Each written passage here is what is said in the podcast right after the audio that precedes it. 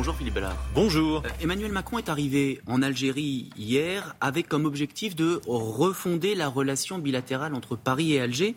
Il a annoncé notamment la création d'une commission mixte français et algérien d'historiens sur la colonisation et la guerre. Est-ce qu'il prend le problème par le bon bout? Bon, se parler, c'est toujours très bien. Ce qu'il y a, c'est qu'avec Emmanuel Macron, on est toujours dans la communication. Donc là, c'est une nouvelle commission. Alors, il y a des commissions euh, après euh, les Gilets jaunes. Il y a une commission qui va avoir le jour au mois de, de septembre, une nouvelle commission. Euh, il ne faut pas confondre apaisement et, et, soumission quand on parle de devoir de mémoire. C'est l'expression consacrée.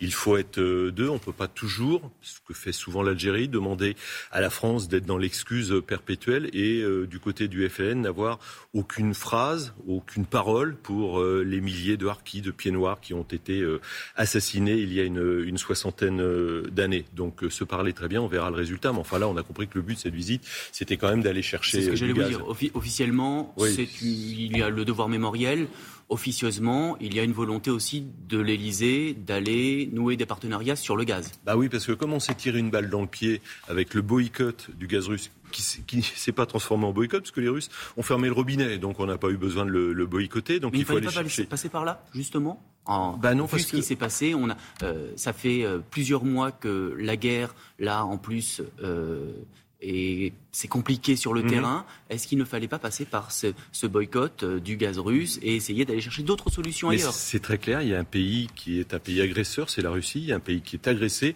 c'est l'Ukraine, dont acte. Euh, après, quelle est la situation actuelle avec toutes ces mesures qui sont prises?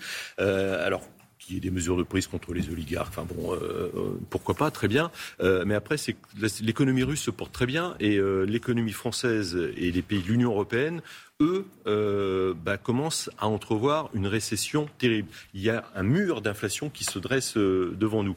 Et pour revenir au gaz, on est allé, euh, maintenant on va le chercher, alors on essaye en Algérie, au Qatar, en Azerbaïdjan, de très grandes euh, démocraties.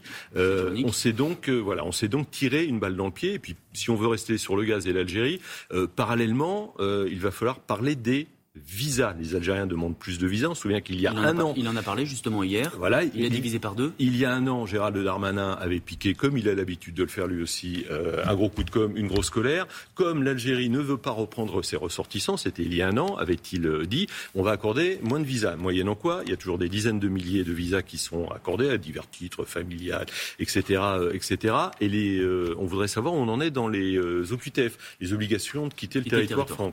français. Juste un chiffre, deux chiffres. L'an passé, en 2021, il y a eu 7700 au QTF, c'est-à-dire des obligations donc de quitter le territoire français, des expulsions, pour faire très simple. 7700, à l'arrivée, 22, 22 expulsions. 22 expulsions. Alors où en sommes-nous maintenant en 2022 On aimerait bien que Gérald Darmanin donne des chiffres. Il a dit qu'il allait le faire, mais on attend le résultat. Vous lui poserez la question, euh, puisque vous êtes député, vous pourrez lui poser la question Ah ben, à l'Assemblée nationale. Euh, euh, Emmanuel Macron a parlé mercredi, lorsqu'il a fait sa rentrée, de la fin de l'abondance. Mhm. Il parlait des, des matières premières et la fin de l'insouciance.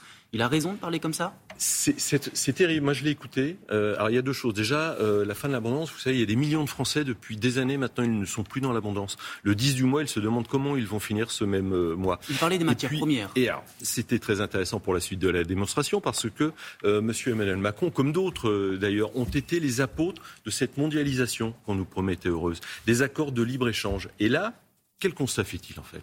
Il y a eu, il y a eu la crise de la Covid. Il y a cette guerre euh, en Ukraine, qui ont cassé les chaînes de valeur. Alors, pour faire très simple, on s'est aperçu qu'on était tous dépendants les uns des autres. Vous vous souvenez du doliprane? On en a manqué au moment de la Covid. Des masques, on en a manqué. Donc, ce modèle qu'Emmanuel Macron et d'autres ont défendu est en train de s'écrouler. Nous, on parle de souveraineté, on parle de relocalisation. Vous ne pouvez pas retirer à Marine Le Pen, au Rassemblement national, d'avoir toujours été cohérente pour Marine et cohérent pour le Rassemblement national sur ce thème. La souveraineté, c'est bien beau de dire on veut la retrouver, mais le mieux, c'est arrêter de ne pas l'abandonner. Et là, tout le monde est responsable. hein. Macron, comme les LR, comme le PS, comme les écologistes. Vous parlez de souveraineté, on va beaucoup parler aussi de sobriété. La sobriété énergétique, euh, pour le Rassemblement national, elle passe par quoi? Par quelles mesures, par exemple? quand, quand on dresse des amendes pour des magasins climatisés qui laissent la porte ouverte, Bon, sur le principe, effectivement, on ferme la porte. C'est choquant. Non, mais c'est choquant, Mais ce qui est le plus choquant, c'est qu'on ferait mieux de demander aux policiers d'arrêter les délinquants. Enfin, voilà. Euh, quand on voit la police municipale de Paris dresser des PV 135 euros parce que le commerçant a laissé sa porte ouverte, euh, Madame Hidalgo ferait mieux de demander à, euh, à sa police municipale d'aller courir après les délinquants. Et après, qu'est-ce qui se passe? C'est de rationnement qui se profilent à l'horizon?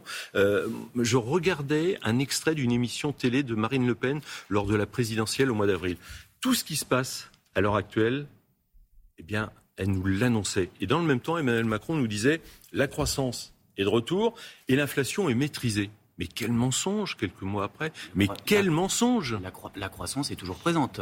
La croissance est toujours présente, mais enfin, elle va piquer du nez, pardon. Malheureusement, hein, on ne s'en réjouit pas, mais c'est juste un constat. Quand on va s'approcher de la récession, l'Allemagne va à grands pas. Euh, comme toutes les économies sont interdépendantes, il est évident que nous, on va en subir les conséquences. Et je vous parlais de ces Français qui lisent du mois, se demandent comment ils vont finir euh, ce même mois. Moi, vous savez, c'était en mai, juin, euh, j'ai été candidat, j'ai été élu dans ma circonscription de l'Oise, et j'ai deux petites anecdotes rapides. Une jeune retraitée qui, qui, me, qui me disait, en prenant mon trac, moi, vous savez, j'ai trouvé une combine hein, pour gagner un peu, pour économiser l'énergie. Je fais ma vaisselle à l'eau froide maintenant. On est en France, sixième puissance du monde.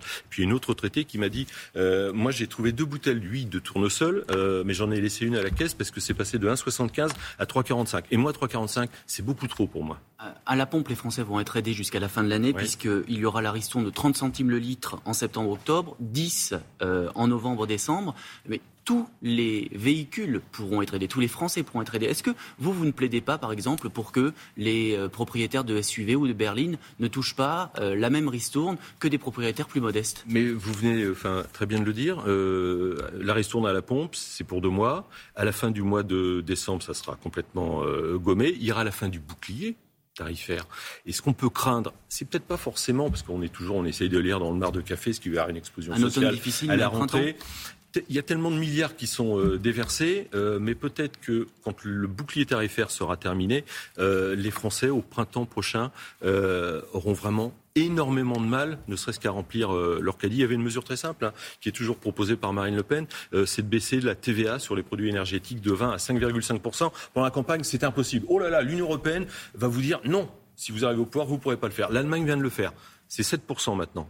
L'Espagne l'a fait. Le Portugal euh, l'a fait. Voilà. Tout ce qui arrive maintenant euh, et les solutions, Marine Le Pen avait fait le constat et avait dressé les bonnes solutions. Sur le vote du budget qui aura lieu d'ici la fin de l'année, est-ce que vous pourriez voter une motion de censure si le budget ne vous convenait pas Voter une motion de censure, avec la, la NUP et la France Insoumise? Ah bah Écoutez, on va déjà regarder ce qu'il y a. On va commencer par le début. On va regarder ce qu'il y a dans ce projet de loi de, de finances. Mais euh, voilà, Marine Le Pen l'a dit. On, ne s'interdit rien. On n'avait pas voté celle du mois de, de juillet. on ne s'interdit rien à l'avenir. Il va y avoir un débat parlementaire.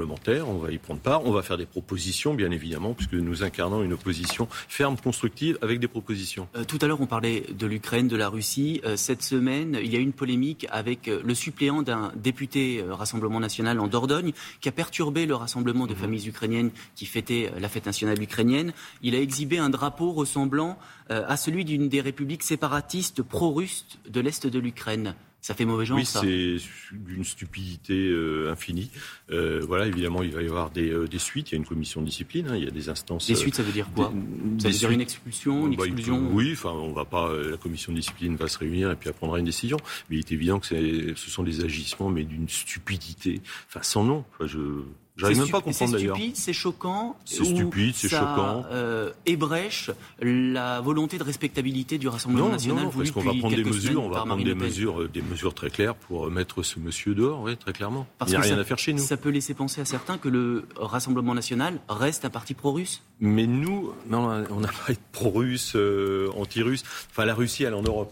On va pas euh, la délocaliser dans le Pacifique Sud. Hein. Et puis, M. Poutine n'est pas éternel. M. Poutine aura un successeur. Il faudra continuer à parler. Il faut continuer à parler avec la Russie, ce que fait d'ailleurs euh, Emmanuel Macron de, de temps en temps. Donc, euh, voilà, la Russie est là. Il faut continuer à parler avec elle. Cette crise, cette guerre en Ukraine ne pourra se terminer que quand il y aura tout le monde autour d'une table et que la diplomatie reprendra le, pas. Merci beaucoup, Philippe Merci beaucoup.